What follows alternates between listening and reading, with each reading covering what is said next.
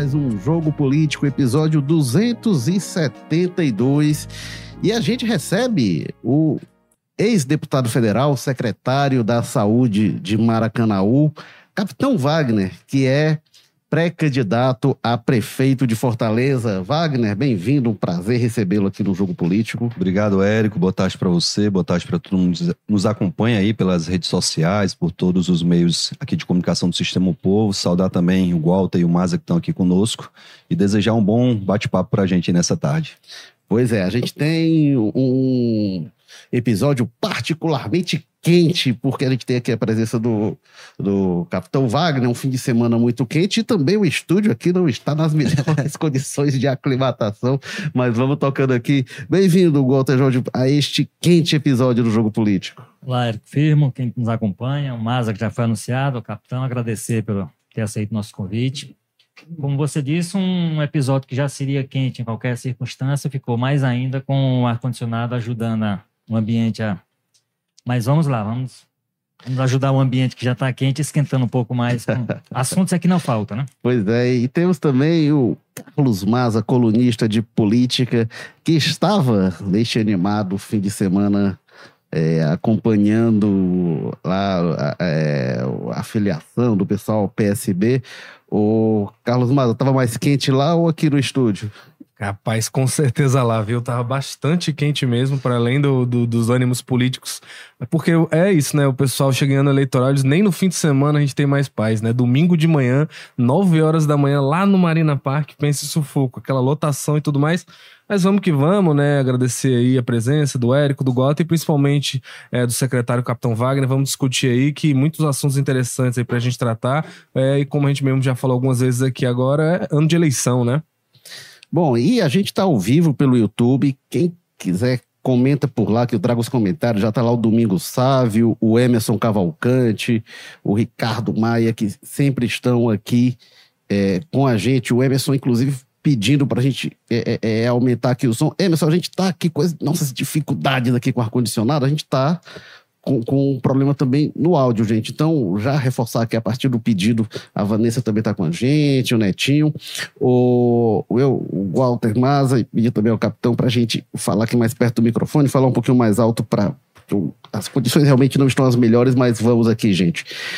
Wagner, bem-vindo mais uma vez. Eu queria começar é, por, por Maracanaú, a gente estava aqui conversando é, fora do ar, você já tinha informado também que você vai deixar a Secretaria da Saúde, né?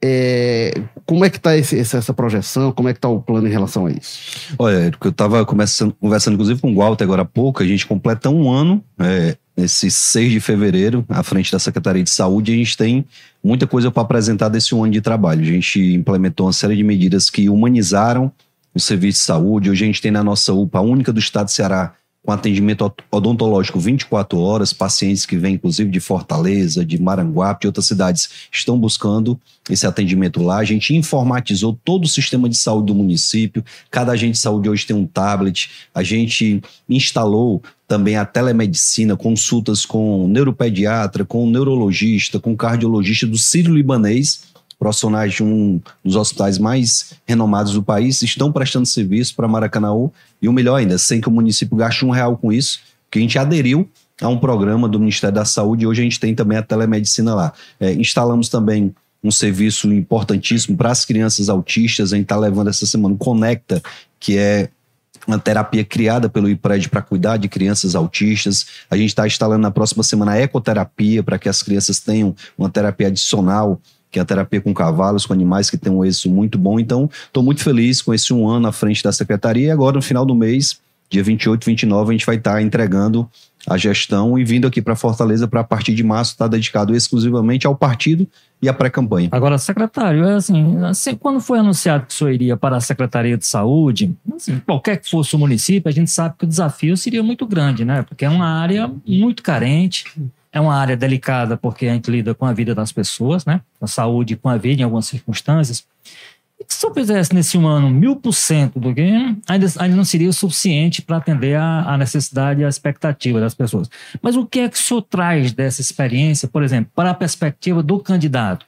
Né? Porque tinha sempre aquela história, ah, o pessoal capitão, a pessoa vincula logo a questão de segurança, aquele tema.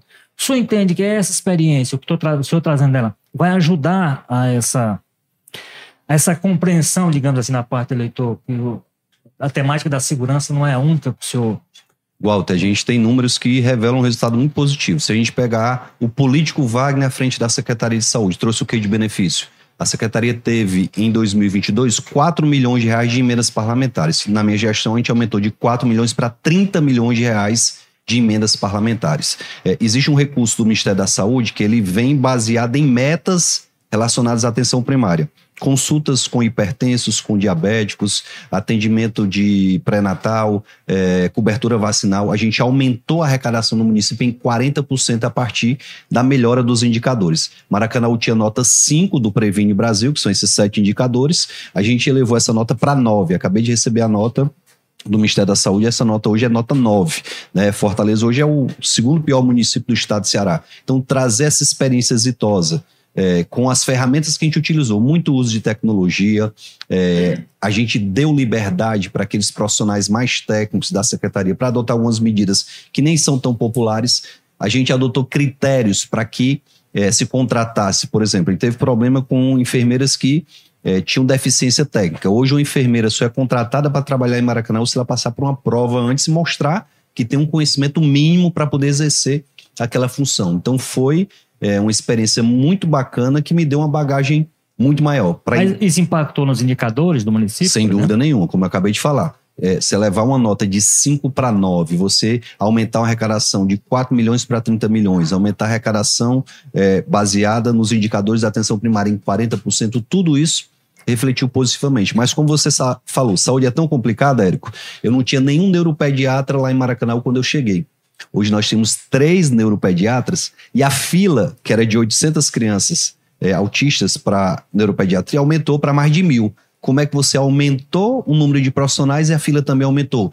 O serviço começou a ter credibilidade. Aquelas pessoas que não procuravam mais a consulta hoje estão vendo que está funcionando e estão procurando. É a mesma coisa do medicamento. Vez por outra, sai uma matéria dizendo que está faltando um medicamento. Na hora que eu tenho três neuropediatras consultando, então eles vão pedir mais exames e vão receitar mais medicamentos. Então é natural que eu tenha que comprar muito mais medicamento para atender aquela demanda. Então foi uma experiência muito bacana, está sendo uma experiência muito boa para mim enquanto servidor público. Eu imagino assim, Fortaleza ela não precisa só de um político à frente da prefeitura. Precisa de alguém para servir a população. E eu sou servidor público desde 99, na segurança, fui na educação e hoje estou na saúde. Eu acho que nenhum outro candidato que vai se apresentar na eleição tem essa experiência das três principais áreas da gestão pública: segurança, saúde e educação. Então, para mim, é, isso completa o meu currículo para que eu possa chegar num debate e discutir muito melhor, não só as questões relacionadas à saúde, mas a gestão pública de fato. A gente conseguiu, por exemplo, Walter, diminuir algumas despesas que existiam lá a partir de ações simples. Eu fui verificar pessoas que estavam no transporte social que não precisavam estar no transporte social porque tinham uma condição aquisitiva. Eu morava no Jardim da Serra, por exemplo, que é um condomínio de luxo lá de Maracanaú. Então, a partir de uma auditoria, a gente tirou essas pessoas e conseguiu diminuir o custo daquele serviço e sobrou dinheiro para comprar mais medicamento. Então, foi e está sendo uma experiência muito exitosa. Wagner, e a sua visão, você como candidato sempre foi alguém que criticou muito a área de saúde. A sua visão hoje você de repente é menos exigente com quem você criticou? Ou acha que não, dava para ter feito, era mais? Como é que você é, olha para o, o, que você dizia sobre a área de saúde antes de passar por essa experiência lá em Maracanã? O que eu costumo criticar muito, Eric, é você se comprometer com algo e não honrar esse compromisso. Eu me lembro de 2016, quando eu fui candidato a prefeito, eu estava aqui no debate, no Sistema o Povo, e o Roberto Cláudio olhou para mim e disse: Olha, é, eu vou implementar a entrega do medicamento em casa com motociclista, entregando o medicamento na casa dos moradores. E aquilo, para mim, enquanto profissional de educação e profissional de segurança, era difícil até de rebater. O cara é médico. E o que foi que eu disse? Uhum. Peraí, você teve quatro anos para fazer e não fez. Será que vai fazer nos próximos quatro? E não fez. Em oito anos, ele não fez essa entrega do medicamento em casa. Ele elegeu o sucessor, que é o Sarto, outro médico, que também não fez. Eu cheguei em fevereiro em Maracanã, em abril a gente já estava entregando medicamento em casa. Então, fácil não é, mas é possível. Então, a grande crítica que eu sempre faço aos adversários é você fazer um compromisso, às vezes até sabendo que não dá para honrar. Lá na eleição de governador, eu dizia que o Elmano não ia conseguir honrar o compromisso de dar o passe livre para toda a região metropolitana de Fortaleza. Ele disse: Eu vou. E eu disse: Quanto é? Ele disse: Eu vou botar 300 milhões. Com 300 milhões, ele podia atender 42 mil pessoas. Ele não colocou 300, ele colocou 50 milhões e vai atender 9 mil pessoas. Uma população de 4 milhões de habitantes, você prometeu para todo mundo e vai entregar para 9 mil. Então, é esse tipo de coisa que a gente critica: é você fazer um compromisso em campanha e não honrar durante o mandato. Certo. Então, com base aí nessa experiência, nessa análise que o senhor está dizendo que fez ao longo desses anos, qual seria a proposta nova ou a questão assim, que deve ser o núcleo da sua campanha para a questão da saúde agora nesse ano? Eu lembro que em 2016 o senhor falava muito da questão de contratar mais médicos para os CAPs, SAMU, ampliar e tudo mais. Hoje acho que o senhor já tem noção né, de que essa questão. Não ter um médico, não ter um medicamento e não ter um direcionamento do que fazer. É natural que uma pessoa que chega no posto de saúde querendo marcar uma consulta com um cardiologista, que ela não vai receber aquela consulta lá, mas ela tem que ser encaminhada, ela tem que ser orientada. E lá em Maracanaú, isso acontece hoje. O que, que a gente fez de diferente em Maracanaú que Fortaleza não está fazendo? A gente investiu em tecnologia e alcançou resultado. Eu tive agora com o secretário de saúde de Fortaleza, até porque nós fazemos limite os municípios e algumas ações são planejadas em conjunto. E eu perguntei ao secretário como é que estava a telemedicina aqui de Fortaleza. O que, que ele me disse? Não, eu não tenho telemedicina aqui em Fortaleza, eu não tenho a teleconsulta em Fortaleza. Eu disse, mas peraí, o governo federal, Walter, ofereceu de graça o Telenordeste. O que, que é o Telenordeste? O governo federal manda o Sírio Libanês vir no seu município treinar os profissionais para fazer a teleconsulta, como eu falei com um neurologista, com um cardiologista, com profissionais do Sírio-Libanês. Quando um bilionário brasileiro está doente, ele vai lá para o Sírio-Libanês. E a gente teve essa oportunidade e Fortaleza não aproveitou. Então a gente vai sim ter parcerias. Como eu disse, se eu conseguir aumentar a arrecadação das emendas parlamentares é, lá em, em Maracanã em 800%, por que, que a gente não consegue trazer esse recurso também para Fortaleza? Eu nunca vi um esforço da prefeitura de ir lá bater na porta dos deputados federais, dos senadores, para ter uma resposta também de aumento de recursos para a saúde aqui. Então, vou trabalhar incansavelmente para implementar essas ferramentas tecnológicas. Eu vi lá em Barueri um centro diagnóstico. Tudo que você imaginar de exame laboratorial, exame de imagem, tem num único local lá em Barueri. É um local que até o pessoal do, do, do Alphaville, lá de São Paulo, vai realizar exames lá também, pela qualidade. E eu vou surpreender vocês. Sabe quem é que faz a gestão do Centro de Diagnóstico de Barueri? A CISNE, que faz a gestão aqui de alguns equipamentos de saúde em Fortaleza. E aqui não funciona e lá funciona. Então, o que, que eu aprendi com isso? Que às vezes não é a OS, às vezes não é uma questão mais pontual. É você dar condição para que você tenha uma resposta lá na ponta, é o que a gente está fazendo lá em Maracanã. Então, investir em tecnologia, trabalhar junto ao Congresso Nacional para trazer mais recursos para a saúde e assim poder implementar novas ações na saúde aqui do município. Sobre a, sua saída da secretaria, o prazo legal não era agora. Até o senhor falou que nem, não é, Na verdade, nem tem impedimento, Érico. Eu poderia ficar lá, porque são municípios, é outro município. Eu não sou candidato em Maracanã, mas eu, eu, eu disse ao, ao prefeito, eu tenho muita responsabilidade com o que eu faço. Eu não conseguia fazer eu jamais me perdoaria se eu ficasse fazendo um trabalho meia boca. Eu aqui pré-candidato em Fortaleza e como secretário lá, eu não ia dar de conta. Então me dediquei incansavelmente durante esse um ano. A maior prova é essa nota. Eu, eu sempre foquei na nota porque a nota aumenta o recurso que vem para o município. Você conseguir levar uma nota de 5 para 9 só se consegue com muito trabalho, com muita dedicação. E eu faço aqui um agradecimento público à minha equipe lá, que trabalhou final de semana, que trabalhou à noite, que não mediu esforços para que Maracanaú conseguisse essa nota. Então, isso por si só mostra o resultado que a gente teve. É, então, vou deixar a secretaria agora no final de fevereiro com a certeza de que cumpri meu papel. Foi muito bom para mim, eu confesso, mas também foi bom para o município. Foi isso que eu disse para o prefeito quando ele me convidou. Eu disse, Alberto, eu só aceito o convite se for bom, bom também para Maracanaú. Eu não estou atrás de emprego, eu quero mostrar trabalho, eu quero mostrar serviço. E graças a Deus a gente conseguiu mostrar isso durante esse ano. O senhor poderia, então, ser secretário lá e candidato em Fortaleza? Sim, tem... sim sem problema. A legislação não, não impediria. O, o, Jorge Valentim é secretário de Educação lá e me parece só vai se afastar lá para junho, né? Porque ele é candidato em Maranguape. É outra cidade também. Então não há impedimento em relação a isso. É, para secretário do próprio município é junho, mas é. ficar no cargo. Até o prefeito do Eusébio, o Acilon, ele quer ser candidato em Fortaleza, mas não quer deixar a prefeitura estar fazendo as consultas legais. Me, me pareceu estranho, não sei se vai ser Também achei um pouco possível. Bom, é, agora, lhe incomodou de alguma forma, porque quando o senhor entra na, é, é convidado e aceita entrar na gestão em Maracanãú, o Roberto Pessoa era visto como o principal pre- prefeito de oposição. E ele teve uma aproximação com o governador Elmano de Freitas e hoje está ali na linha de frente, inclusive quer o apoio do PT e do Elmano lá em Maracanãú. Isso lhe incomodou de alguma forma? Como é que está sendo esse convívio lá? Olha, o, o Roberto sempre teve uma relação de muita proximidade com a Luiziane, com o Elmano, né? A gente, inclusive, em 2012, trabalhou na campanha do Elmano aqui em Fortaleza, eu não nego isso para ninguém. E havia, é, como até hoje, um, um distanciamento muito grande do Roberto com os Ferreira Gomes. E é fato, isso aqui não é querendo diminuir ninguém, que até o final da gestão do Camilo, é, quem tinha maior ascendência era os Ferreira Gomes, especialmente o Cid Gomes é quem tinha essa ascendência.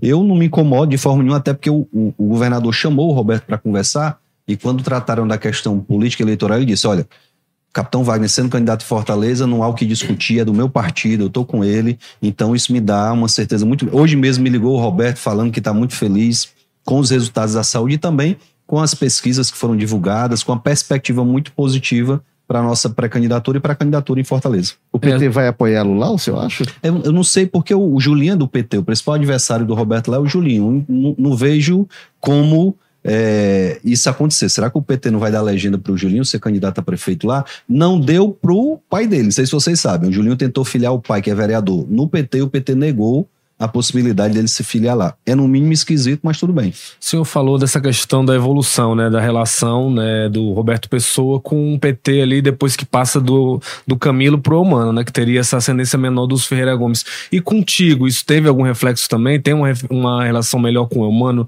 do que tinha com o Camilo?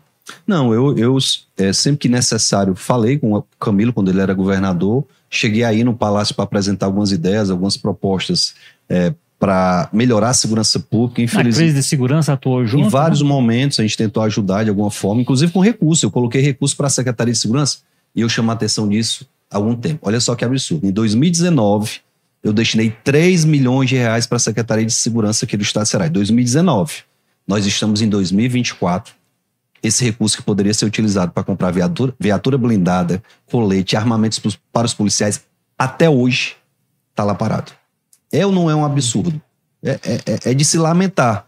É, mas respondendo ao questionamento do Maza, é, eu converso bem com a Luiziane, converso com o Catanho, já teve um momento de conversar com o Elmano também. Hoje ele está como governador, muito mais ocupado, mas se necessário for, enquanto prefeito de Fortaleza, e precisar pedir ajuda do governo para qualquer que seja a situação, a gente vai pedir. Ora, eu tive lá no Ministério da Saúde pedindo ajuda do Ministério da Saúde para a Prefeitura de Maracanã. Por que, que eu não iria pedir aqui ao governador ou ao Ministério da Saúde ajuda para gerir a cidade de Fortaleza. A gente tem que ter eh, capacidade de dialogar e entender qual é o papel institucional de cada ente. Eu vi esses dias o Tarcísio no evento com, com o Lula, o Lula até brincou com ele, e o Tarcísio tem um entendimento que para construir aquela obra que ele está precisando, ele precisa de recursos do governo federal. Então tem que saber diferenciar e distanciar a eleição da gestão. É, me, me parece que esse, esse é um dos legados ruins da era Bolsonaro, ele ter quebrado um pouco essa, essa estrutura institucionalizada. Mas o eh, falar um pouco sobre o.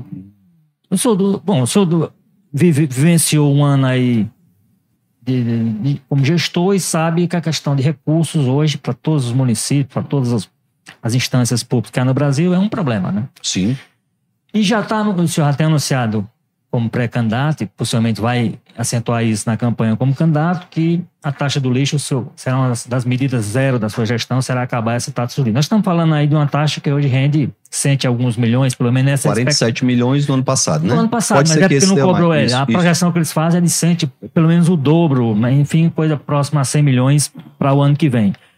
O senhor acha que um município como Fortaleza tem condição de abrir mão desse, desse volume de recursos sem que isso prejudique de alguma forma na ponta o serviço que presta à população? Olha, Walter, eu acredito que existem outras formas da gente ter esse mesmo recurso. É, ano passado foi 47 milhões. Se minha esposa, deputada federal, quiser me ajudar, ela tem 55 milhões por ano que ela pode mandar aqui para Fortaleza. Então, com essa medida, minha esposa mandando esse recurso para cá, deputada federal com maior votação em Fortaleza, eu já teria a solução para esse problema. Só que eu tenho ainda o Moses Rodrigues, eu tenho o Danilo Forte, eu tenho a deputada Fernanda Pessoa, eu tenho relação com deputados de outros partidos que poderiam muito bem me ajudar mandando esse recurso para a cidade de Fortaleza. Quando eu falo em acabar com a taxa do lixo, eu não estou querendo diminuir a arrecadação de Fortaleza, eu estou querendo aliviar o bolso do consumidor que não aguenta mais tanta taxa. Tá aí, o aumento do ICMS agora está impactando na cesta básica, está impactando no combustível, ninguém aguenta mais tanto reajuste. Você chega no começo do ano, como a gente está, é IPTU, é IPVA, é taxa do lixo, é matrícula do menino na escola, é material escolar. Ninguém dá um alívio para o bolso do contribuinte. E eu acredito que isso também faria a economia do nosso município ter um suspiro, porque os empreendedores em Fortaleza não aguentam mais tanta taxa. Na gestão do Roberto Cláudio, a gente tinha uma taxa que era uma vez na vida, que era a taxa do alvará. Hoje, todo ano, o empreendedor tem que pagar uma taxa de alvará, que na minha visão também é equivocada. Então, criar a taxa do lixo, para mim, eu acho que foi um equívoco.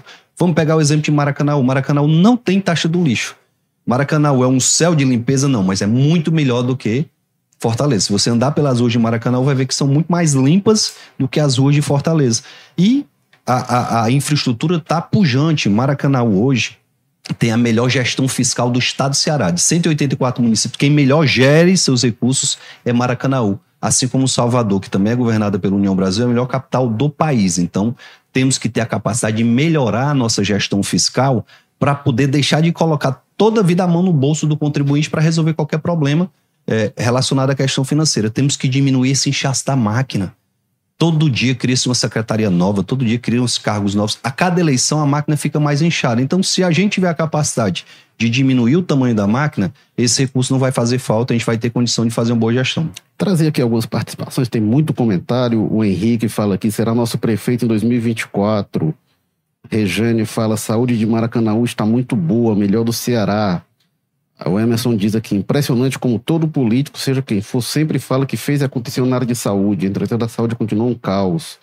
Laenes da boa tarde. Sueli diz que espera que seja eleito prefeito e tenha a possibilidade de fazer isso em Fortaleza, eu creio. E aí eu pergunto aqui do Domingo Sávio. O senhor descarta alguma aliança com o prefeito Sarto já no primeiro turno? Descarto, descarto porque eu sou pré-candidato, o Sarto não vai deixar de ser candidato porque está sentado na cadeira, então não há como se viabilizar uma aliança se os dois têm suas pré-candidaturas pujantes, eh, com a caneta na mão, vai ter um ano de muitas obras na cidade, isso é, isso, é, isso é fato. Agora, o que me gera um questionamento, de novo, é a questão do planejamento. Eu tenho quatro anos como prefeito. Aí eu deixo as principais obras para o último ano de gestão, na véspera da eleição. Como é que vai ficar essa cidade, Walter, quando começa a obra do, viado, do, do túnel da Guanambi? Quando começa a obra ali da Heracto Graça? Como é que vai ficar o trânsito caótico de Fortaleza com as obras que não foram planejadas? Se essas obras tivessem sido diluídas nos quatro anos, a gente não ia enfrentar o que a gente vai enfrentar de problema de engarrafamento na cidade. O Sarto está entregando agora a Sargento Termine, vai entregar esse ano, e eu teria vergonha de dizer que essa obra levou 20 anos para ser concluída. Porque foram oito anos da gestão da Luiziane, mais oito do Roberto e quatro do Sarto. 20 anos para concluir uma obra de uma avenida. Isso mostra uma falta de planejamento e uma incompetência muito grande da gestão. Repito, lá em Maracanã você começa uma obra num ano, ela termina no mesmo ano, ela não espera uma nova gestão. Então é isso que está faltando: planejamento e uma execução melhor dessas obras. O senhor descarta para um primeiro turno. E numa perspectiva de segundo turno, o que é que o senhor vislumbra com perspectiva de aliança? O que, o que se imagina é o seguinte: o que é que a gente projeta? A gente projeta que vai ter uma candidatura de um campo mais conservador, que aí, ou de direita, é, nessa linha. Poderia ser a do senhor, pode ser a do André Fernandes, né? do Eduardo Girão. Então, se imagina que esse campo meio que tem uma vaga encaminhada. E tem uma, uma candidatura encaminha, é, a disputar no campo mais progressista. Aí você tem a candidatura do PT e a do PDT. O PT ou o PDT fora do segundo turno? O senhor vê perspectiva de aliança com essas, com essas, eu, eu fico, forças? Primeiro, eu fico muito feliz com a sua análise que já coloca alguém no nosso campo de centro-direita no segundo turno. Eu acho que isso é fato. Né? Muito embora não seja certeza, porque é. tem duas máquinas em disputa. A máquina do governo do estado e a máquina é da prefeitura. Verdade. Eu nunca subestimei máquina. Máquina pesa na hora da eleição. Mas eu acredito também, assim como você, que alguém do nosso campo vai estar no segundo turno contra alguém desse campo mais progressista. É, se for a nossa candidatura contra a candidatura do PT, por exemplo, a gente vai ter que negociar e conversar com o PL, com o Novo, do Eduardo Girão, com o próprio PDT. A gente tem que ter a humildade de entender que para gerir a cidade, a gente vai precisar ter uma maioria na Câmara. E o PDT está na perspectiva de eleger aí 12 vereadores ou até mais. Então, eu vou precisar ter um canal de diálogo com esses vereadores para não acontecer o que aconteceu com o Sarta agora. Foi para a Câmara, quase apanha de uma vereadora que é do partido dele. Né? Foi uma situação bem constrangedora. Então, eu não tenho dificuldade de dialogar com seu ninguém. É, se você pegar o meu projeto mais exitoso enquanto deputado federal, foi uma medida provisória que eu relatei que permite tomar os bens dos traficantes e, e tornar recurso para a segurança pública. E quem foi que votou a favor desse projeto? Do PSOL ao PL. Todo mundo votou a favor porque eu fui conversar com todo mundo. Então eu entendo que para gerir uma cidade complexa como é a cidade de Fortaleza, a gente vai precisar conversar, a gente vai precisar sentar. É, é, eu reconheço que em algumas em algum, alguns setores, a cidade de Fortaleza teve avanços mas esses avanços precisam ser corrigidos agora. Por exemplo, a Areninha, é inquestionável a Areninha, mas hoje a Areninha é um ambiente que as pessoas têm medo de frequentar por conta do problema da segurança pública. Então a gente vai ter que incrementar algo na Areninha para garantir que as pessoas vão para lá, vão poder se divertir, praticar o esporte e não vão ser vítima do crime como está acontecendo aí. Então não tenho dificuldade nenhuma de conversar com quem quer que seja nessa perspectiva de ser o prefeito e governar para todos. Capitão, o Gotter falou agora há pouco dessa questão, né, de candidatos do campo da direita aí colocados, né?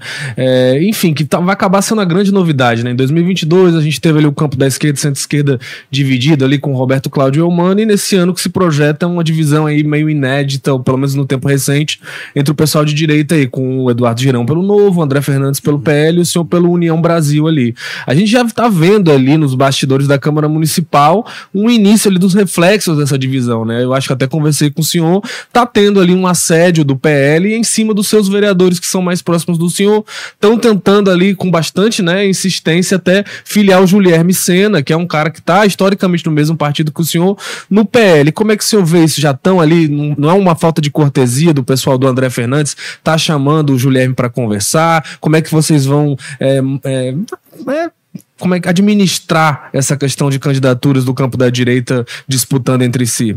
É, é, Maza, me permita até a brincadeira. Eu lembrei aqui da minha adolescência, quando eu namorava, que alguém ia dar em cima da namorada e eu tinha tranquilidade que eu não ia perder minha namorada porque eu tinha segurança do nosso relacionamento. Então a gente tem é, um grupo que é, conversa, que senta, que dialoga e que está muito firme nessa posição de ganhar a eleição na prefeitura de Fortaleza. E o Julieme, além de ser um político aliado, além de ser um cara que há muito tempo milita com a gente, é meu compadre, é meu padrinho de casamento. Então, é, é normal que as, é, esse assédio aconteça não só com ele, muitas outras pessoas ligadas a mim estão sendo assediadas assediadas pelo Sarta, assediadas pelo PL, assediadas pelo Novo, assediadas é, até pelo grupo da esquerda. E eu estou muito tranquilo em relação a isso, a gente está com a chapa muito bem montada. É, o pessoal me apelidou na política de um bom montador de chapa, basta ver os resultados das nossas eleições. Está aí, perdi a eleição para governador, mas elegemos quatro federais, quatro estaduais. Na eleição de prefeito, a gente elegeu cinco só no PROS, fora os outros partidos. E a gente está numa perspectiva de eleger sete vereadores nosso partido. A nossa chapa está muito bem montada, eu não vejo por que o Julierme iria escolher uma outra chapa. O próprio Márcio Martins, que hoje está no Solidariedade, é, acredito que vai ficar com a gente no União, é assediado pelo PDT, é assediado por outros partidos, mas até o dia 5 de abril, muita água pode passar debaixo da ponte.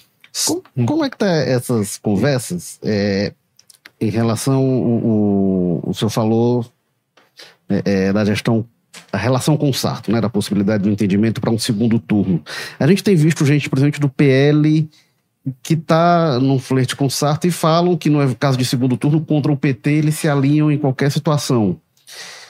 Obviamente que no cenário que o senhor trabalha, de PT contra, contra PDT no segundo turno, mas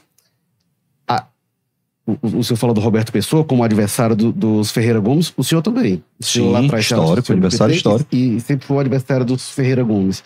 Num cenário hipotético de PT contra Sarto, o senhor teria uma inclinação para um lado a mais? Olha, primeiro que eu acho que eu estou no segundo turno. Se eu não confiar que eu estou no segundo turno, é, eu nem seria candidato. Então, nem cogito essa possibilidade. Mas o que eu posso deixar muito claro é que, seja qual for o cenário, se estiver lá eu contra o Sarto, eu contra o candidato PT, ou se eu não estiver no segundo turno, é, a gente tem que conversar e ver qual é o melhor projeto para a cidade de Fortaleza. A gente não pode, de forma nenhuma, descartar é, qualquer situação. Algumas pessoas me criticam lá atrás, na campanha de 2012.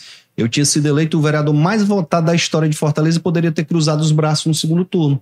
Mas eu vi que o que o Cid está dizendo que é contra agora queria ser implementado. O Cid acabou de dizer que é contra a hegemonia.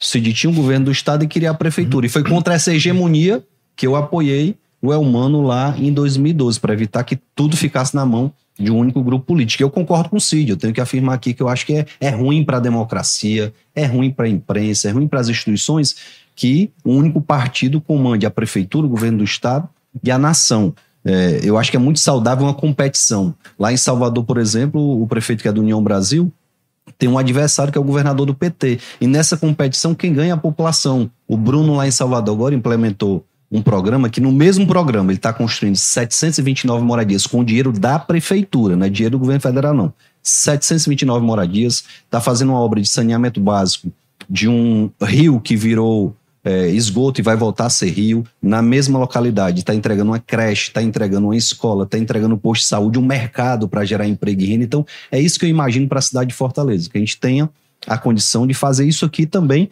na nossa cidade, com responsabilidade fiscal. Olha só, Salvador não é a melhor gestão fiscal à toa. Sabe quanto do orçamento de Salvador é comprometido com folha de pessoal? 38%. Fortaleza tem 55% do seu orçamento comprometido com folha. Então fica difícil investir quando todo o orçamento está destinado somente para folha. Então é isso que a gente precisa deixar claro. Agora, é, Inclusive, quando o senhor fala sobre o segundo turno, todas as pesquisas que têm saído, o senhor está na liderança, na última do Paraná, liderança isolada, algumas com empate técnico, com Sarto, com Luiziane, mas sempre na liderança. Mas colocando de outra forma, o senhor está no segundo turno hoje contra o PL, por exemplo. O senhor vai ligar primeiro para quem? Para o PT ou para o PDT? Olha, eu acho muito difícil que isso aconteça. Mas aí né? sendo contra o PL, não precisa é, ligar, não. Eu, eu acho que é muito difícil que isso o venha. PT, pelo menos, não. Que isso venha acontecer no Senado de segundo turno, até porque, como você falou, é o campo de centro-direita. Algumas pessoas entendem de forma equivocada que o voto lhe pertence. Eu entendo que eu tirei mais de 600 mil votos na última eleição para governador, mas foi um grupo que trabalhou para que eu tirasse esses votos. Esses votos não são meus. E esse voto é o voto de centro-direita, porque é o campo que a gente está militando. Tem alguém da esquerda que vota em mim? Tem. Por admirar, por algum projeto, por alguma coisa, uma proximidade pessoal. Mas a gente entende que esses votos não vão migrar. Então, é pouquíssimo provável que nós tenhamos um segundo turno com dois candidatos do campo centro-direita, até porque quem está com a máquina é o campo progressista. É, é, é, o PDT na prefeitura uhum. e o PT no governo do estado. Então nem cogita essa possibilidade. Algumas, é. algumas manifestações só. A, a, o Regis falando aqui, nosso futuro prefeito. É, Sueli, capitão, você tem garra, vontade, inteligência e coragem para fazer. Nayane aqui, nosso futuro prefeito. Terto também, aqui, Ludinho Wagner. Márcia. Michael, é, é, perguntando aqui, você falou de guarda municipal, ainda não. Boa, boa questão aqui para pauta. É, Nayane falando que Wagner é muito preparado. Laines, estamos juntos, capitão. É, o Antônio pergunta aqui: esse é o candidato de Bolsonaro? Tá falando sobre isso, a gente já, já pode aprofundar essa questão aqui. É, aí Titã fala que ele é do PT, o branco do Angelim. É... Branco do Angelino é o prefeito lá de, de é, Uruburetama, não? Ele disse um outro antes, ó. Estive conversando com o prefeito de Uruburetama, ah, Branco tá. do Angelino disse que o capitão Wagner vai ser eleito prefeito de Fortaleza. Olha aí. Ah, tá certo. Você bem elogioso no ah, tá. prefeito do PT é bom. Bom, todo mundo elogiando. Tem aqui também, é, cadê dois comentários? Rejane e, e Terto perguntam sobre projetos de sucesso de Maracanã que o senhor pode trazer para Fortaleza e o Emerson pergunta se já imaginou ter sido espionado, arapongado, eles aqui, pela ABIN. Deixa eu dizer que primeiro o projeto, depois eu vou para a pongagem aí. É, é, respondendo a questão dos projetos, tem um que a gente implementou no final do ano, que tem repercussão na educação e na saúde. A gente tem uma interação muito bacana lá e eu quero trazer essa interação para Fortaleza. A gente implementou lá, Walter, um programa chamado Ver e Ler, onde todas as crianças da rede municipal de ensino, lá em Maracanã, passam por um exame com oftalmologista. Ele verifica se há necessidade de a criança é, ter uma lente corretiva, um óculos. Se tiver, a prefeitura compra o óculos e entrega. O engraçado é, consultou hoje em 15 dias o óculos, já está pronto para entregar. E aquelas crianças que precisam de uma cirurgia, a prefeitura está bancando a cirurgia. A gente entende, e até porque é, a, a, saúde diz, a ciência diz, que 80% do que a gente aprende é através da visão. Se a criança está em sala de aula sem enxergar direito, como é que ela vai ter um bom rendimento escolar? E o rendimento dos alunos de Maracanã nesse ano de 2023 teve um boom muito grande. Basta ver o resultado da Olimpíada Brasileira de Raciocínio Lógico, da Olimpíada de Matemática, que tem muitos alunos de Maracanã que ficaram entre os finalistas. Então, é isso que a gente quer fazer em Fortaleza. A gente quer que o secretário de Educação tenha interação com a saúde, a saúde com assistência social, com esporte, porque assim a gente vai ter programas exitosos. O nosso sucesso lá em Maracanã se dá muito porque o prefeito me deu autonomia para eu sentar com o secretário de esporte e construir um projeto junto com ele. Sentar com sec o secretário de, é, de assistência social e construir programas com ele, assim como na educação. Na hora que a gente tiver isso em Fortaleza, a gente também vai ter um bom resultado. É, só uma questão aqui, porque eu vou pegar um pouquinho a carona no, no, no comentário que fez. É a questão da nacionalização da campanha, né? Qual a expectativa que o. Bom, a gente sabe que eleição municipal, o eleitor se dita mais por questões locais, sim, sim, é sim. evidente tudo. Mas nós vamos ter uma eleição em 2024 que isso parece claro, tanto do ponto de vista do Lula como do Bolsonaro, vai haver um esforço de ambos de gerar alguma influência. Então, e Fortaleza é uma cidade muito grande, muito estratégica, certamente vai estar no mapa de ambos os lados. Qual é a expectativa que o senhor tem com relação a isso? Lembrando, inclusive, que o Bolsonaro não foi mal voltado em Fortaleza, né? Ele teve é. 40%, foi isso? Foi, foi, Walter, foi mais, acho. É, eu, acredito que, eu acredito que a influência do padrinho político numa cidade como Fortaleza ela é muito menor. Se a gente pegar Juazeiro do Norte, vamos lá. Todo mundo estava na campanha é, contra o Gleidson Bezerra. Contra, dele, contra o Gleidson Bezerra. O Gleidson ganhou a eleição contra o Cid, contra o Camilo, é idolatrado lá em Juazeiro do Norte. O Gleidson ganhou a eleição contra o Cid, contra o Camilo, contra o Cid, contra todo mundo, o Gleidson, porque o Gleidson estava próximo do povo lá de Juazeiro, andava nas ruas, então isso fez o Gleison ter essa vitória. Eu acredito que aqui em Fortaleza também não é diferente. É, com toda essa influência da conjuntura nacional, a gente ganhou a eleição em Fortaleza agora para governador. Em 2022 a gente ganhou de 17 zonas, eu ganhei em 15. Então, não é que o padrinho não tenha influência, lógico que tem, mas o padrinho que tem mais influência é o que está comigo, que é o povo. Né? Eu já disse que eu quero ser apadrinhado pelo povo de Fortaleza, eu sou apaixonado por essa cidade e não vou desistir dela. Então, estou muito convicto de que essa questão do padrinho pode ser até prejudicial. Vamos lá. Todo mundo votou no Elmano, e aqui não é demérito para o governador nem desrespeito. Ninguém conhecia o Elmano. O Elmano foi escolhido aos 45 do tempo. Votaram por conta do Camilo e por conta do Lula. O Camilo e o Lula foram para Brasília. O Elmano é quem está aqui. É o Elmano que está aprovando o aumento do ICMS, é o Elmano que está criando mais secretaria para inchar a máquina, é o Elmano que está tendo que enfrentar essa crise de segurança pública, que está colocando todo mundo em polvorosa. Em janeiro, nós tivemos mais de uma mulher morta por dia no estado de Ceará.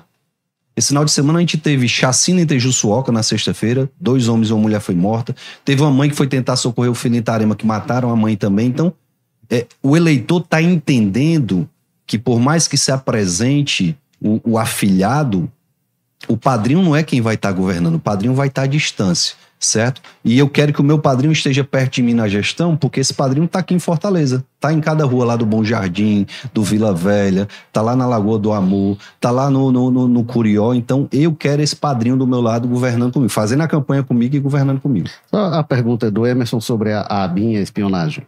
Olha, eu já fui espionado por, pelo aparelho de segurança do Estado de Ceará, comprovei isso, denunciei, o guardião me monitorou, eu cheguei a escutar uma ligação telefônica minha com outra pessoa, isso é constrangedor, porque eu fiquei imaginando a minha intimidade com a minha esposa sendo exposta por um aparelho institucional. Então, não duvido, se acontecer a nível de Estado, não, não duvido que aconteça a nível federal, não duvido que tenha acontecido nada disso. É lógico que as provas precisam ser apresentadas, mas eu não duvido é, de nada em relação à espionagem. Teve uma pergunta também em relação à Guarda Municipal. Qual a sua visão? Olha, a Guarda Municipal precisa ser melhor estruturada. Eu vou, vou, vou fazer só uma reflexão. A gente teve aí no noticiário, o Jornal Povo, inclusive, publicou que a morte de um traficante no Rio, traficante no Rio de Janeiro fez o Pirambu ficar fechado durante três dias.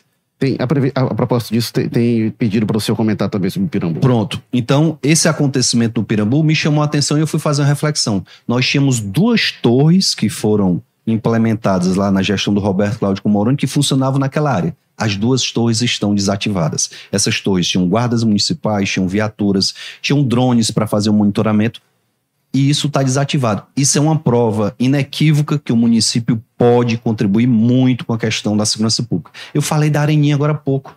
Areninha, mas não é responsabilidade da Polícia Militar fazer segurança, não. É do município. A praça. É o município que tem que garantir a segurança na praça. E é por conta disso que eu defendo uma melhor estrutura da Guarda Municipal.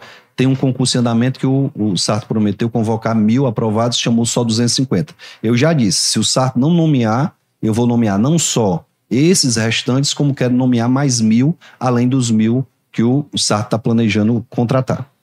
Uhum. Carlos Mano. Eu quero te fazer uma pergunta bem direta, capitão. Faça. Quem você acha que vai ser o candidato do PT aqui em Fortaleza? Olha, eu acho que os gestos falam mais do que qualquer palavra, né? Muito embora a Luiziane esteja muito ativa, muito embora a Larissa, o Guilherme, é, o Arthur está mais acanhado, né? Arthur Bruno, que é um dos pré-candidatos, está muito claro que o, o, o status quo, é, o, o Estado está trabalhando para que seja o Evandro o candidato do PT. Há uma dificuldade que a militância não quer aceitar, né? Aquela história que a gente escuta muito aqui do o cearense brinca assim: mal entrou, já quer sentar na janela, mal entrou não, quer sentar na janela, peraí. Mas eu acredito que é, o, o, o cenário que se desenha para que isso aconteça. Agora a gente tem uma novidade no tabuleiro. É a novidade? É a filiação da Isolda no PSB. Eu acho que a estratégia do Cid é a seguinte: peraí, a Isolda atende a mim e atende ao Camilo. Como é que o Camilo vai dizer não para a Isolda? Mas o PT também não ia aceitar um candidato de outro a- a partido. Isolda tem que fazer um né? segundo movimento que é Pois trazer é. o título para cá, né? Então, é, é, é é, o cenário está muito embaralhado. Eu acho que isso aí só vai se definir depois da janela. O senhor faz algum juízo crítico sobre esses nomes? Assim, haveria um nome que, não, na acho perspectiva de um adversário, seria. Eu acho que não tem Melhor, demérito para nenhum. Acho que cada um tem suas qualidades e tem seus defeitos. Né? A, a Luiziane teve uma gestão de oito anos que deixou um legado social para a cidade. Tem alguns problemas, como qualquer outra gestão. É, o Evandro é uma pessoa que eu conheço também, tenho muito respeito por ele. Tem algumas dificuldades também. Né? A Larissa eu tive pouco contato, o Guilherme eu conheci, fui vereador com ele, então não faço demérito nenhuma das pré-candidaturas do PT, respeito qualquer que seja o candidato, até porque eu estou preocupado com a minha. Eu não estou preocupado quem vem de lá para cá. E O te senhor, dizer. o senhor tem vice encaminhado? Alguma conversa? Não, até porque está muito cedo, né? A gente não definiu ainda um arco de aliança partidária. Pode ser que venha algum outro partido e esse partido queira indicar vice. A gente tem na cabeça alguma ideia de perfil, né? De alguém que seja é, diferente de mim. Eu acho que o, que o- vice tem que agregar. A Tem que- ideia do entendimento agora com o senador Eduardo Girão, por exemplo, faria parte nessa. Não, o, o- o senador não vai deixar de ser senador para ser vice, né? Mas o novo pode indicar o nome, o PL pode indicar o nome, outro partido que a gente, porventura, venha a atrair pode indicar o nome também. Tenho a plena convicção que agora qualquer aliança que vier no primeiro turno é muito bem-vinda. é, e dentro de um perfil a gente tem como escolher um vice que agregue, né? Como eu disse, que seja diferente de mim, que seja de outra área, que pode ser uma mulher, pode ser um homem também, mas que seja de outra área. Então, a, a ideia é que seja nesse formato. É, para registrar aqui, porque foi, foi quem perguntou sobre o Pirambu foi Pedro Neto, MBLCE. E tem também, gente, desculpa, tá muita pergunta, eu não tô conseguindo, muito comentário, não tô conseguindo ler tudo. Em geral, eu trago, é, é, tento trazer todas as participações, mas já digo que não vai dar, não. Mas tem também aqui o. o- deixa eu ver, cadê? Muitas participações, mesmo, eu tô meio perdido hoje, viu? A gente tem participação aqui do Soldado Noélio, ex-vereador, ex-deputado estadual, o Capitão Wagner está muito preparado, é incrível a sua Anunciando força, voto, soldado Noel. merece oportunidade para mostrar seu trabalho. Fortaleza Se eu tô em merece. dúvida, se vota em mim, viu, Walter? pois é. E o, o, o senhor, o, o, o Michael tinha perguntado da Guarda Municipal e com, o, o, o senhor respondeu. E o Jorge pergunta aqui se houve algum concurso público para a Secretaria da Saúde de Maracanã. Foi, a gente teve um concurso para agente comunitário de saúde e agente da EMES, estamos, chamamos todos os aprovados, né? A gente não dividiu em etapas, se eu não me engano foram 92 agentes comunitários de saúde e 50 agentes de combate a endemias, até para cobrir uma área da cidade que não tinha cobertura desses profissionais. E talvez por isso que a gente não chegou na nota 10, a gente está somente na nota 9. Com a implementação desses profissionais, com a tecnologia que a gente está colocando à disposição, a gente vai melhorar a cobertura e, sem dúvida nenhuma, melhorar também a atenção primária lá no município. É, capitão, o senhor falou dessa questão aí do PSB, né? Essa chegada de filiações do CID, da Isolda e tudo mais. Você acha que isso pode mexer no jogo político aqui em Fortaleza, no sentido de, por exemplo, o PSD com o Domingos Filho, o MDB com o Eunício não conseguirem espaço, né? Já, na chapa, já que o PSB tá muito grande, e aí esse pessoal acabar tendo ali uma porta para negociar contigo, talvez você ofere é, oferecer ao Domingos, ao Eunício, ó, eles não estão te dando a vista aqui, mas eu dou. Como é que você avalia esse cenário? Olha, eu acho que é, o cenário para eles é um pouco mais difícil que o nosso, né? Porque são muitos partidos, partidos grandes, que vão reivindicar um espaço é, natural, espaço político. Porque tem um espaço administrativo que é natural que eles consigam, né? De secretarias e de, de, cargos, mas existe o, o, espaço político. Sempre que eu conversei com o Eunice, ele colocou em primeiro lugar o espaço político, né? E vai ficar difícil, porque só tem uma vaga de vice, tem MDB, tem PSB, tem PSD, tem o PP, tem o Republicanos, todo mundo está é, cobiçando essa vaga na chapa que vai ser apoiada pelo governo. É, acredito que a chapa do Sarto deve estar tá definida, deve ser ele com alguém do PSDB, provavelmente o próprio Elcio, né? E do lado de lá, uma indefinição como há indefinição aqui. Então, só há espaço para negociação do lado de cá. Se é, tivesse espaço, a gente vai conversar com toda tranquilidade. É, e dentro de um perfil para a escolha do nome, a gente pode ceder esse espaço sim. Volta, Jorge. Bom, é, Imagino que o senhor tenha a condição de fazer uma análise mais criteriosa. O senhor falou aí um pouco da, da, da gestão Sarto, no caso. O senhor falou, ele falou elogiosamente da questão das areninhas, mas onde é que o senhor olhando a gestão... É, é essa a política da, atual da Prefeitura de Fortaleza que eu gostaria de continuar. Onde é que o senhor entende que a Prefeitura está funcionando bem? Ah, é, eles falam muito da questão do equilíbrio financeiro, né? Não sei se o senhor concorda Eu acho isso. que esse equilíbrio financeiro se dá por conta da quantidade de empréstimos que conseguiram, mas a conta vai já chegar. Eu acho que equilíbrio financeiro não é referência da gestão do Sarto é, por conta disso. Muitos empréstimos foram contraídos e por conta disso hoje há um certo conforto, mas não sei como é que esse conforto vai se dar na medida que esse dinheiro for investido e depois ele tem que ser pago. Né? E o empréstimo é legítimo, acho que é hum. correto para você investir, principalmente quando a máquina está inchada, e 55% é, do, do, orçamento está comprometido com a folha, eu tenho que buscar uma alternativa e foi essa alternativa que ele buscou. É, eu acho que a gestão do Sarto tem algumas dificuldades na articulação política, é muito ruim. Como é que eu tenho um partido como o PSD na minha base e eu deixo o PSD ir embora? Então, isso foi muito ruim. O tempo de TV do Sarto será muito curto, serão 45 segundos de TV é, e fica difícil. Eu acho que ele vai apanhar naturalmente do candidato do PL, é, do União Brasil, do candidato PT e vai ter pouco tempo para poder ou se defender ou apresentar as propostas ou mostrar o que ele fez. Então, é, essa articulação política é muito ruim na gestão do Sato. Mas é fato que a cidade está repleta de obras que ficaram para o fim da gestão e vem minha crítica. Se essas obras tivessem sido diluídas durante os quatro anos, ele podia se tornar o prefeito das obras, podia ser um novo Juraci Magalhães. Mas poucas dessas obras vão ser concluídas. Então vai ficar um legado negativo da gestão dele de não concluir obras. É, mas é fato que ele deu continuidade à política da, das areninhas, existe uma política é, é, de ciclovias que foi iniciada também com o Roberto Cláudio, que ele manteve. Né? Tem algumas coisas que eu modificaria, por exemplo, a Bezerra de Menezes, na minha visão, é uma aberração. Você ter duas vias para os ônibus e duas vias para todos os demais veículos, eu acho que uma via seria suficiente para os ônibus e o restante, as outras três, para os demais veículos. Que isso aí é da gestão do Roberto Cláudio, precisa ser consertado. Mas é, é, é fato que não há uma cara. O que, que eu vou falar da gestão do Sarto? O prefeito do Xiringador, o pessoal está fazendo até meme, né? Porque não teve algo mais expressivo para deixar a marca dele.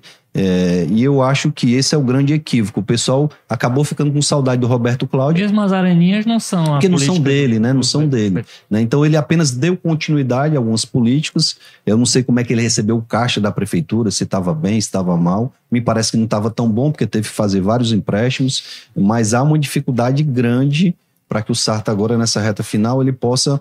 Ah, ponto positivo, pronto, você falou. Réveillon de Fortaleza.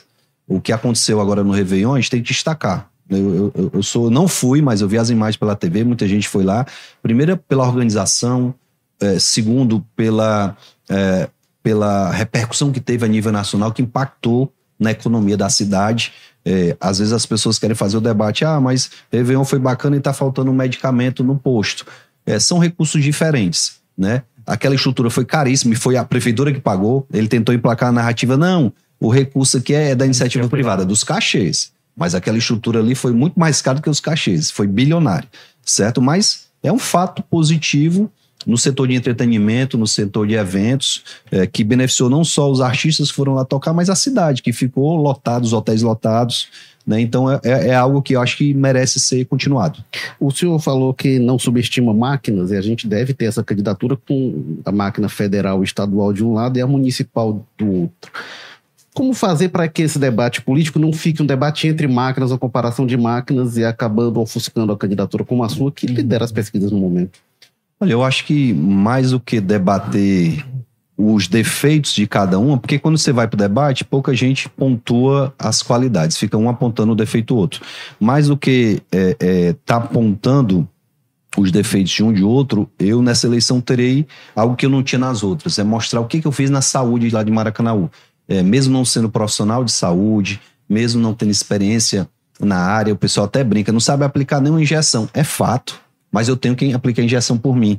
Eu tenho uma equipe de técnicos que eu tenho que todo dia agradecer a Deus pela, pelo o, o alicerce. lembra muito a, a, a, gestão do Serra como ministro da pois Saúde. Pois é, que não era, não era, não era né? médico e fez uma excelente gestão lá na saúde. E tem vários outros exemplos. Vamos pegar o exemplo do Dilvan. Dilvan é professor e foi um secretário de educação reconhecido e respeitado por todo mundo. O Jaime, que foi secretário de educação de Fortaleza, auditor da Cefaz e foi um bom secretário também. Então, é, a gente vai conseguir desmistificar essa história de que para ser um bom gestor, eu tenho que ser daquela área. Um bom gestor é um bom líder, que tem capacidade de agregar, de escutar. Hoje eu recebi uma servidora da saúde lá no meu gabinete, ela olhou para mim e disse: Capitão, que gestão maravilhosa. O senhor escuta desde o paciente que está lá na ponta com dificuldade até a gente que encontra aqui um problema. É, eu evitei problemas na gestão porque eu escutei o servidor. O servidor disse: oh, se isso aqui acontecer, a gente vai ter um problema que vai gerar um escândalo. Peraí, então bora resolver.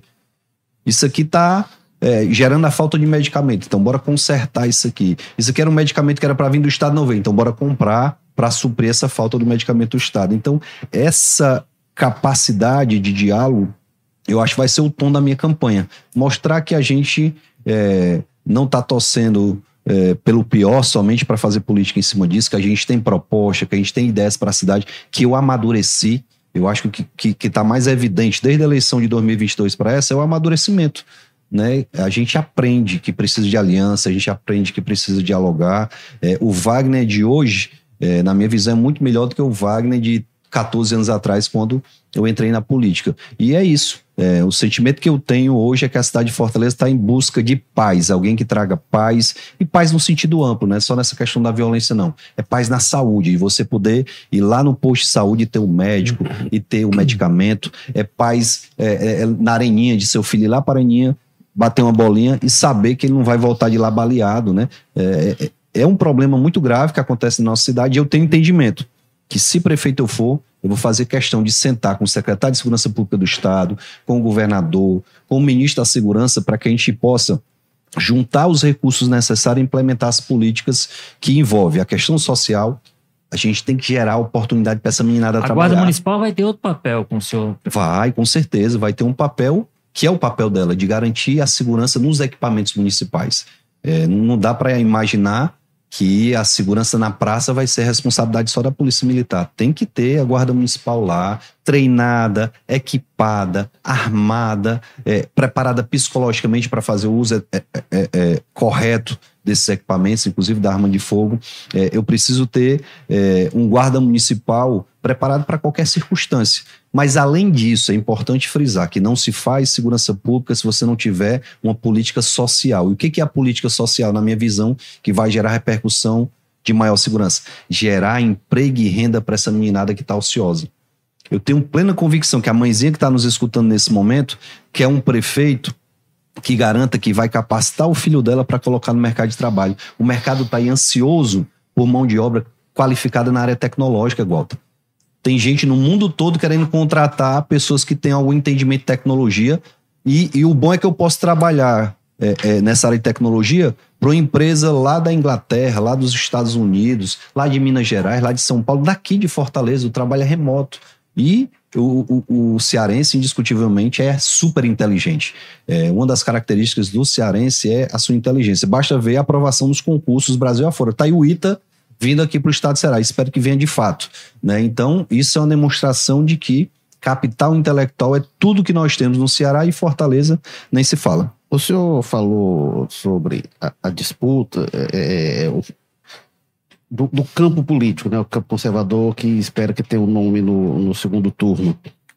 É, nas duas últimas eleições, o senhor teve apoio é, é, do grupo do ex-presidente Bolsonaro e não deve ter. Como é que isso o senhor já pensou, sua estratégia de campanha? Como é que o senhor vai falar? É, buscar esse eleitor que já foi seu, mas que tem uma identificação com esse campo político, que de repente, quando descobrir que tem o André Fernandes ou outro nome candidato, pode ir para o candidato do Bolsonaro? Como é que o senhor vai se posicionar? E, ao mesmo tempo, o senhor pode ter perdido voto por eleitores que não gostam do Bolsonaro e até alguém comentou aí no chat dizendo, ah, é o candidato do Bolsonaro. Como é que o senhor vai transitar em relação a tudo isso? Olha, na verdade, quem conhece a minha história política, que começou em 2010, sabe que eu sempre fui um candidato do povo. Eu nunca tive padrinho político, era. Não teve ninguém que botasse a mão na minha cabeça para dizer, eu vote nesse vereador. E eu fui o vereador mais votado da história de Fortaleza. Não teve nenhum candidato a governador que botasse a mão na minha cabeça em 2014 pedindo voto para mim para deputado estadual. Eu fui o deputado estadual mais votado da história do estado de Ceará. Em 2018 fui também o deputado federal mais votado sem que ninguém pedisse voto para mim. Então, graças a Deus a gente tem essa independência. Essa independência permite a gente elogiar o que é certo e criticar o que é errado. Talvez algumas pessoas não fiquem felizes porque é, acham que o político que é de um determinado campo tem que dizer amém para tudo e criticar tudo do outro campo. Eu já elogiei políticas exitosas de adversários meus. Eu acho que essa é a política mais adequada. Eu repito, Fortaleza tem um eleitor diferenciado, um eleitor que é crítico, um eleitor é, que conhece melhor o candidato. Acho que por conta disso que a gente ganhou a eleição para governador aqui na capital. Eu me preparei dois anos para aquela eleição e eu acho que é, 42% os fortalezenses perceberam esse preparo é, quando eu fui para o debate, quando eu fui para a TV, uhum. quando eu fui para as reuniões. E é isso que eu quero mostrar novamente nessa eleição de prefeito. Mais preparo, mais equilíbrio emocional, mais condição de conduzir a quarta economia do país. A quarta capital do país precisa de alguém que seja apaixonado por ela, eu sou apaixonado por Fortaleza, mas acima de tudo, alguém que tenha capacidade de dialogar com quem quer que seja. Se eu for prefeito de Fortaleza, eu não vou ser prefeito dos eleitores de direita, de centro, de esquerda. Eu vou ser prefeito de todos. E na hora que um vereador do PSOL quiser sentar comigo, eu vou ter que sentar. Na hora que uma liderança comunitária que votou no PT precisar ter acesso à prefeitura, eu vou ter que abrir as portas para ter acesso. Vou ter que sentar uhum. com sindicatos. É, a gente sabe que os professores, por exemplo, têm um vínculo muito grande, o sindicato dos professores é muito vinculado à esquerda, ao PT, mas eu tenho um prazer enorme em sentar com os professores, porque eu sou professor também. Eu acho que não dá para discutir lei e o piso dos professores é uma lei federal. Na hora que a lei determina que seja aplicado, tem que ser aplicado. É, não dá para discutir esse tipo de coisa. Então, não serei um prefeito de um campo a, B ou C. Eu seria o prefeito da cidade que tem 2 milhões e meio de habitantes, com muita desigualdade social, com muitos problemas para resolver. E eu só vou resolver a maioria desses problemas se eu tiver a capacidade de bater na porta do presidente da Câmara dos Deputados, que pode ser do União Brasil, uma perspectiva aí o próximo presidente seja do União Brasil, de eu bater na porta do presidente do Senado, que pode ser também do União Brasil, bater lá na porta dele, bater na porta de um ministro. Ministro do Turismo hoje é do União Brasil. Então isso facilita. Fortaleza é uma cidade turística. O Celso Sabino é um amigo pessoal que eu posso lá bater na porta. Celso, meu irmão, me ajude aqui nesse projeto para a cidade de Fortaleza.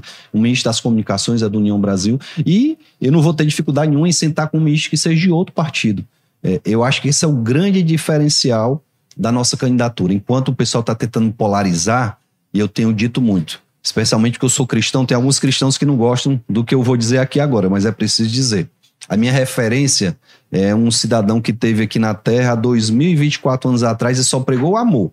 Inclusive, ele pregava o amor a quem não gostava dele. Então, eu não vou estar tá aqui pregando ódio, não vou estar tá aqui gritando com ninguém, eu não vou esculhambar o candidato A, B ou C. A gente vai fazer a crítica à gestão. É, capitão, o senhor conversa com o Sarto? Converso. O senhor conversa com o Evandro? Converso. Converso com o André, com o Eduardo Irão. Eu converso com todo mundo. Na hora do debate, eu vou mostrar o meu projeto e vou defender. E se eu achar que tem algo de errado no projeto outro, eu vou apontar o erro. Mas não vou apontar o dedo na cara de ninguém, não vou xingar, não vou gritar, não vou falar alto, porque não é o caminho para se obter a vitória é, nessa eleição. O senhor, na eleição passada, teve uma vitória nas eleições municipais passadas, teve uma vitória significativa do seu grupo, né, na época, Calcaia, Maracanaú, Juazeiro do Norte, é, dos cinco maiores municípios, três, né? E também São Gonçalo. O prefeito de Calcaia aderiu ao governismo, o Marcelão também, lá de São Gonçalo, o, o, o, o Gleidson teve uma aproximação com o Camilo, mas. Já se afastou. E é, Ele o foi Roberto afastado, na verdade, né? É, e o Roberto Pessoa tem essa, essa proximidade com, com o humano, mas os termos que o senhor colocou. Como é que o senhor avalia esse processo que transcorreu e o que, que o senhor projeta para essa eleição agora? Érico, eu imagino que o resultado desse ano vai ser melhor do que o ano de 2020 por uma série de fatores. Porque a gente tem mais candidaturas competitivas em mais municípios. Por exemplo, Roberto foi eleito lá em 2020 pelo PSDB, hoje é do União Brasil. Então, União Brasil tem candidatura competitiva em Fortaleza, em Maracanaú, em Maranguape, em Calcaia, em Pacatuba, em Pacajus, pode ter em São Gonçalo também. É, Sobral. Sobral, muito, muito competitiva a, a, candidatura lá, e outras cidades menores. Estou falando aqui das cidades maiores. O Gleidson deve permanecer no Podemos, né? Mas União caminha para estar com ele novamente lá na eleição de Juazeiro do Norte. Então a perspectiva é que a gente tem um resultado ainda melhor do que na eleição passada. Se a gente considerar, por exemplo, que eu, eu acredito que a onda do número do candidato a prefeito foi para o segundo turno, ajudou em Calcaia e ajudou em São Gonçalo. É, acho até São Gonçalo com uma expressão maior, porque o Marcelão era vereador, era um professor de matemática, que não tinha é, estrutura financeira, partidária, não tinha nada, e a gente foi lá e conseguiu viabilizar isso para ele. É, o Vitor Valim já era uma figura conhecida né, da mídia, mas também tinha uma dificuldade, a gente ajudou a juntar lá Deusinho e o Vitor não, não, não, conversavam, não sentavam na mesa só. E fui eu que fiz a besteira de colocar os dois para sentar, É, depois- dialogar. Depois eu me arrependi.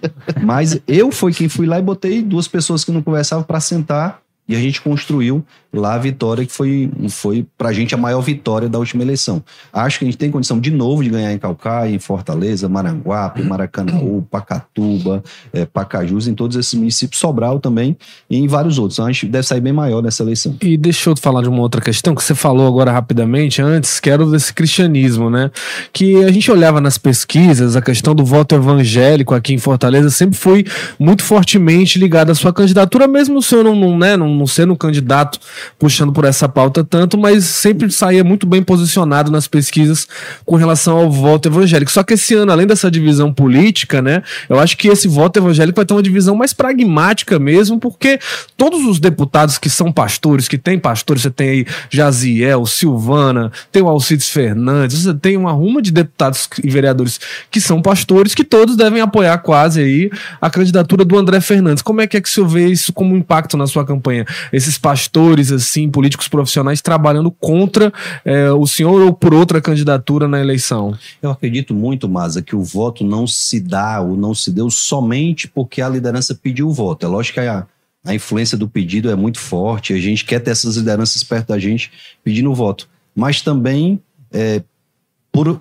o eleitor se vê na pessoa do candidato. Eu acho o, o candidato, quando ele consegue mostrar que ele é igual ao eleitor, seja por conta de um, um casamento bem sucedido, seja por conta de uma postura familiar, seja por conta eh, de qualquer outra circunstância, isso é que acaba influenciando o voto. E minha postura não mudou da eleição passada para cá, e é muito difícil. Né, um pastor que chegou na eleição passada falando bem de mim, falar mal. No máximo, ele vai falar bem do outro. Né? Eu acho que isso vai acontecer. E o eleitor vai fazer essa análise. A questão dessa divisão é natural, ela vai acontecer, mas acredito que na Igreja Católica a gente tem muito voto também, é, e não só entre os cristãos. Eu vou repetir: eu não serei prefeito somente dos cristãos, serei prefeito dos 2 milhões e 600 mil fortalezenses e vou ter que dialogar com todos. Eu acho que essa ideia de, de ser o prefeito de uma determinada ala da sociedade, isso funciona para o voto é, proporcional. Eu vou ser o vereador é, do Conjunto Ceará, eu vou ser o vereador do motorista aplicativo, eu vou ser o vereador da segurança. Isso funciona no voto proporcional, mas na campanha majoritária, na eleição para prefeito, a gente tem que mostrar que a gente tem condição de conduzir uma cidade para todos, é, e é esse o nosso objetivo. Walter Jorge, a gente se caminhando para o fim? É, capitão, eu vou, vou insistir um pouco com a questão da, das perspectivas de aliança é, em Fortaleza. Né? É, Principalmente porque o que tem até o senhor, o senhor descartou a hipótese que sempre que a gente faz programa, programa aqui, foi não foi, alguém fala dessa questão da aproximação com o, com o prefeito Zé Sarto. Existe alguma perspectiva de aproximação? Inclusive, porque, porque se fala, inclusive, de primeiro turno. Talvez é porque, como o senhor disse, como tem um, um nível de diálogo mínimo, aí as pessoas acabam levando isso para outra, outra perspectiva. Mas, pois é, porque o candidato Sarto é o candidato Ferreira Gomes. Você lembrou que o. Exemplo, de parte deles, né? Que estão divididos agora. O Ciro é, já está de um lado e o Ciro. É de um lado, mas é do Ciro, né? No caso. É. Então não deixa de ser um candidato de um Ferreira Gomes. Então, Existe alguma possibilidade, alguma perspectiva de aproximação com a, com a gestão do prefeito que leve a um tipo de entendimento? Olha, o que, o que existe de fato hoje, Walter, é que por eu ser secretário de saúde de um município vizinho a Fortaleza, tem uma série de ações que a gente faz em conjunto. Eu, eu vou ter agora uma ação de combate à dengue. Eu tive que sentar com o setor de endemias da Secretaria de Saúde de Fortaleza para a gente iniciar um trabalho preventivo para evitar que Maracanãú e Fortaleza venham a sofrer com essa questão da incidência de focos de dengue. É, bem como já tive reunião com o secretário de saúde de Fortaleza, né, o doutor Galeno, que é uma pessoa que eu tenho um respeito muito grande, foi prefeito lá de Reutaba, tem um currículo invejável também. É, então isso acaba é, gerando nos bastidores uma expectativa de que existe uma coisa prévia, que não existe.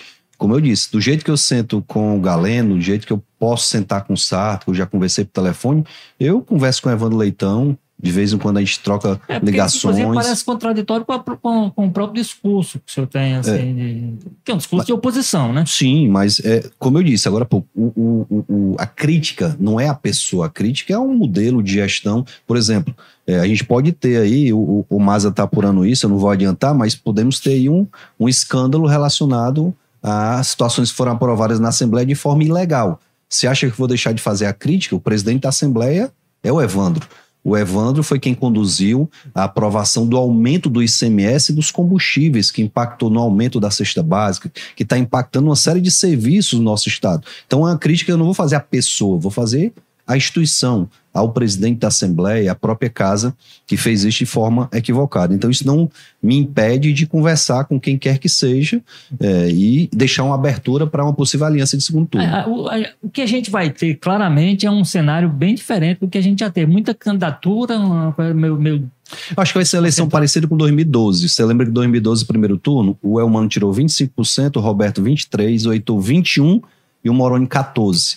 Então você vê que entre os três primeiros a diferença foi muito pequena. Quase o Heitor Ferrer foi para o segundo turno. Eu acho que tivesse ido, ele tinha se tornado prefeito de Fortaleza. Então, como a gente tem muito. Não é só ter muitas candidaturas. Teve eleição aí com 10 candidatos, eleição eu participei. É, não é só no número, é. Porque são candidaturas que têm voto, que têm tempo de TV, que têm estrutura partidária, que têm nomes competitivos. Né? O Eduardo Girão não tem tempo de TV, mas tem um nome respeitado, é senador. O André já tem um tempo de TV grande, tem uma estrutura partidária é, de recurso muito bacana. Vamos ver o né? efeito que pode ter esse, é, esse e, apadrinhamento e, da candidatura. E às vezes a imprensa faz uma análise equivocada, eu queria até sugerir para vocês, que o pessoal diz assim, ó, o PL tem um fundo partidário de quase um bilhão, mas o presidente do PL não vai apostar nos 5.700 municípios do Brasil. Ele vai apostar onde tem viabilidade. Ele precisaria ser daqui do Ceará para poder. O União tem, acho que o terceiro maior fundo é, o União não vai sair apostando em 5.700 municípios, ele vai avaliar as pesquisas. O Wagner está bem lá em Fortaleza, então vamos apostar é, recurso na, na, na, candidatura dele, tem chance. Né? O PROS era bem pequenininho, mas em 2020 o município que ele mais investiu foi o município de Fortaleza, porque a gente tinha viabilidade eleitoral. Então isso precisa ficar claro também, que essas candidaturas têm competitividade por conta dessas circunstâncias, seja o tempo de TV, seja a estrutura financeira, seja um candidato que tem um recall como eu tenho, sejam as duas máquinas que vão estar lá. Então, é, tudo isso aí leva a crer que a gente vai ter uma eleição bem equilibrada. E eu apostaria que nenhum dos candidatos vai tirar 30 pontos no primeiro turno. Quem passar para o segundo turno está abaixo de 30. Eu acho que é isso, 28, 27, é, 26, é por aí. A gente está assim caminhando para o fim, mas eu queria lhe ouvir sobre uma coisa. Não sei se você ouviu no fim de semana os, o ex-senador Tasso Gereissati dizendo que o Camilo Santana tem todas as características de coronel. O que, é que o senhor achou dessa fala dele? E o que é que acha da resposta do Camilo, né? É, Parece uma piada de piada. É, primeiro, eu tenho muito respeito pelo senador Tasso, né? Foi nosso aliado, já votou em mim, eu já votei nele. Então, tenho um respeito muito grande a ele. É, e é claro que na última eleição, é, de forma respeitosa, ele cometeu um equívoco, né? Ele votou, pediu voto para o Lula e depois acho que se arrependeu, passou a ser crítico do PT a nível nacional e a nível local. E também é um fato específico aqui do Estado, será que deve estar tá gerando essa, essa rusga maior, que foi aquela briga que ele teve com o Chiquinho Feitosa, o Chiquinho querendo ir para o Humano e ele querendo ir para Roberto Cláudio.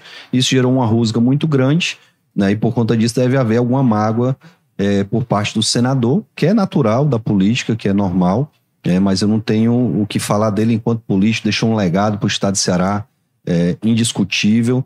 É, hoje não está ocupando nenhum cargo, nenhum mandato. Também por opção, não, não concorreu na última eleição, poderia ter concorrido também. Mas eu tenho um respeito muito grande por ele, por tudo que ele deixou de legado para o estado de Ceará. E se prefeito for, vou consultar o senador Tassi, vou pedir dicas, vou pedir sugestão de nomes para a gestão. Ele teve um, uma equipe técnica muito boa quando foi governador do nosso estado. Então... E, o, Camilo, é coronel não é? Porque pela avaliação do capitão é Olha, a, importante. A, a grande mídia criou, é, não vou dizer narrativa não, que esse, esse termo já está meio chulo criou um, um, prognóstico de que o, o, Camilo é o homem do diálogo. Ele senta com todo mundo, ele conversa com todo mundo, e fica difícil dizer que uma pessoa que senta com todo mundo, dialoga com todo mundo, é coronel. Né? E, e quando eu digo que a, que a, imprensa criou, é porque é fato, ele senta, ele conversa com todo mundo. É, se é coronel, eu, eu, eu desconheço qual é a, a tática. Eu acho que ele como maior liderança política é do Estado, às vezes a assessoria reclama, não elogia o Camilo. Ele é a maior liderança política do Estado de Ceará, indiscutivelmente. Ele conseguiu construir um capital eleitoral que permite que ele tenha influência na escolha do prefeito de Fortaleza, é. que tem influência em Juazeiro, em Sobral. Isso é mais do que natural. Se é só isso, a crítica, eu acho que, que não. Ah, ah, é lógico que hoje a ingerência, se é o termo mais adequado, eu não sei, mas a ingerência que ele tem no governo do Estado é tão grande quanto o Cid tinha quando o Camilo era o governador. O Camilo era governador, a maioria dos secretários era indicado pelo CID. Hoje, o Elmano é governador e a maioria dos secretários são pessoas ligadas ao Camilo. Né? E isso acaba tirando do Elmano, assim como o Sarto hoje ainda não conseguiu é, mostrar que veio, né, qual é a bandeira do Sarto, o Elmano também com um ano e, e, dois meses, que a gente vai iniciar agora, ainda não mostrou a que veio, porque está dando continuidade a algumas políticas do Camilo, inclusive as políticas não exitosas. Camilo teve uma dificuldade na segurança pública e o Elmano parece estar tendo uma dificuldade maior ainda. Bom, este foi o Jogo Político, episódio 272. A gente agradece demais ao ex-deputado federal, ex-deputado estadual, ex-vereador, secretário da Saúde de Maracanaú, pelos, pelas próximas semanas ainda, e pré-candidato a prefeito de Fortaleza, Capitão Wagner. Valeu, Wagner. Bem legal o papo. Obrigado, Érico. Obrigado, Maza. Saudação, amigo Walter. E abraçar também todo mundo que acompanha na audiência, agradecer pelos comentários, as críticas também. A gente vai dar uma lida aí nessas críticas para ver o que a gente pode melhorar. Que Deus abençoe e que a gente possa ter uma eleição em paz.